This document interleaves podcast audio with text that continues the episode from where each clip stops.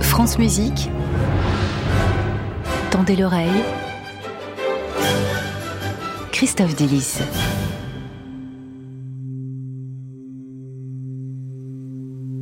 Bonjour Christophe. Bonjour Gabriel, bonjour à toutes et à tous. Vous avez un sujet entier radiophonique aujourd'hui. Ah oui, quelque, quelque chose d'impossible à expliquer si je ne peux pas vous montrer des schémas et des partitions et un clavier de piano. C'est bien, ça commence très très bien. Oui, mais alors j'ai quand même essayé parce que ça me fascine. Je voudrais vous emmener dans le monde complexe de l'harmonie, de la science des accords. Et là, euh, tous les musiciens qui nous écoutent se disent Oh, bah ça, je maîtrise, je connais très bien. Sauf que non, non, non. Il existe des extraterrestres de l'harmonie, des gens pour qui une discussion dans un bar, c'est ça.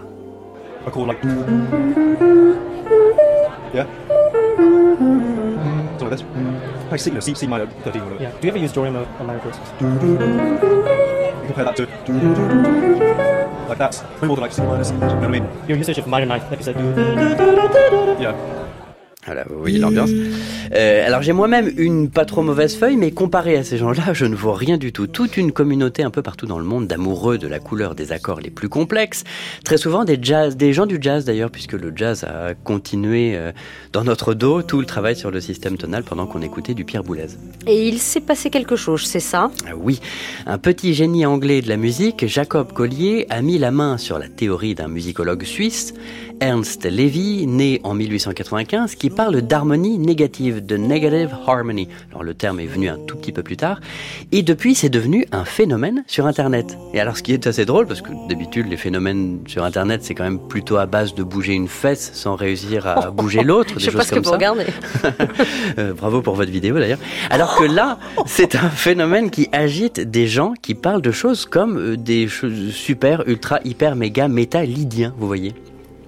Et donc comment ça marche cette harmonie négative? Eh bien, en fait, tout est dans le nom. C'est le négatif de la musique, comme le négatif d'une photo, ou comme Ernst Levy dit, l'arbre qu'il y a sous la terre, sous un arbre. En gros, ce qui monte descend, ce qui est majeur devient mineur, ce qui est lumineux devient sombre, etc. Et plus précisément Eh bien, c'est là où ça devient difficile à expliquer. Donc, en gros, ça donne ça. Voilà, ça monte ou ça descend. Voilà, ça monte. Et en fait, je vais le descendre. Et quand je monte de temps de demi-ton, je descends de temps de demi-ton. Et là où ça se complique, c'est que pour trouver les notes négatives, je suis obligé de trouver un axe de symétrie pour convertir les notes.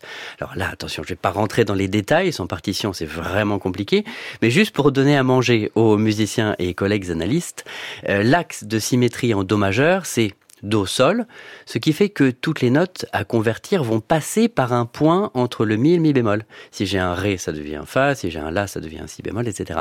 Le, ce point central sert de point de bascule pour faire passer le positif vers le négatif. Et par exemple, Christophe, sur la musique de, de Mozart, ça donnerait quoi par exemple? Ah tiens, bah ça c'est une bonne question. Eh bien, euh, prenez sa sonate en do majeur. On va travailler sur le début.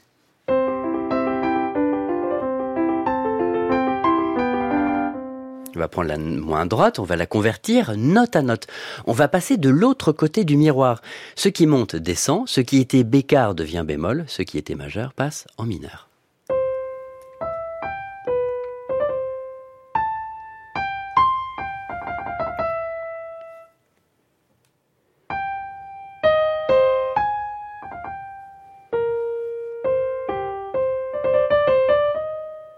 Voilà pour la main droite. On va passer à la main gauche. Écoutez les accords originaux, mais surtout écoutez les tensions et les soulèvements et les petites humeurs de la basse. Et voyez comment ça va être converti.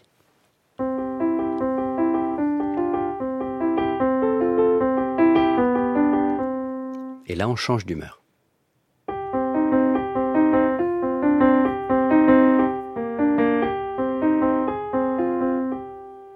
Et quand je mets main droite et main gauche ensemble, eh bien, ça donne un nouveau Mozart.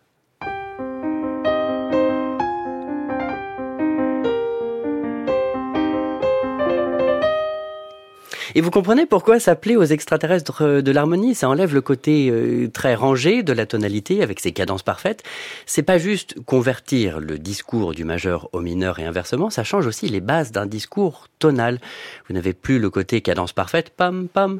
Euh, Dans le système tonal, théoriquement, vous avez une façon très codifiée de revenir vers votre accord principal. Écoutez ça. Et on a toute une façon d'y arriver.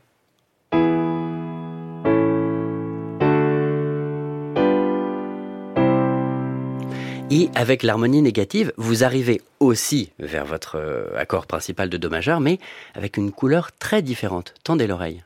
Voilà, on arrive vers ça, avec toute une nouvelle façon de faire.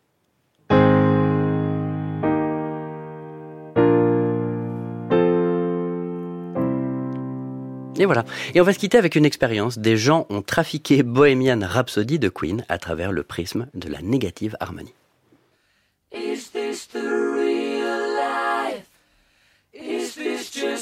Just fantasy?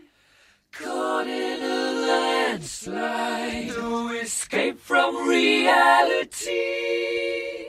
Open your eyes,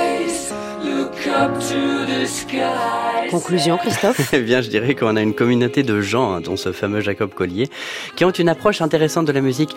Ils connaissent parfaitement toutes les règles de l'harmonie, ils peuvent chiffrer n'importe quelle pièce compliquée de- d'Olivier Messiaen, Euh, mais ce qui les intéresse, c'est que l'harmonie implique une émotion. Ils vont ressentir tel enchaînement d'accords comme euh, le câlin tendre d'une mère ou au contraire la brûlure du soleil. Ils sont suffisamment forts techniquement pour avoir la liberté de ressentir les émotions propres à la technique musicale. Merci Christophe Dillis. C'est bientôt en vidéo cette chronique? Euh, oui, à part, je, je la filme mardi, donc euh, avec le piano, donc ça va être plus clair quand Et même. j'ai l'impression que là, euh, Jacob Collier est en train de tweeter votre chronique. Vous aurez Euh, 17 likes du Ce, coup. ce serait, oh bah, ce serait un honneur. J'aurais 40 000 likes. Ah, vous n'avez pas compris ma vanne. Ah. C'était la vengeance de, de tout à l'heure. Ah. À la semaine prochaine, Christophe. Oui, bonne, bonne semaine.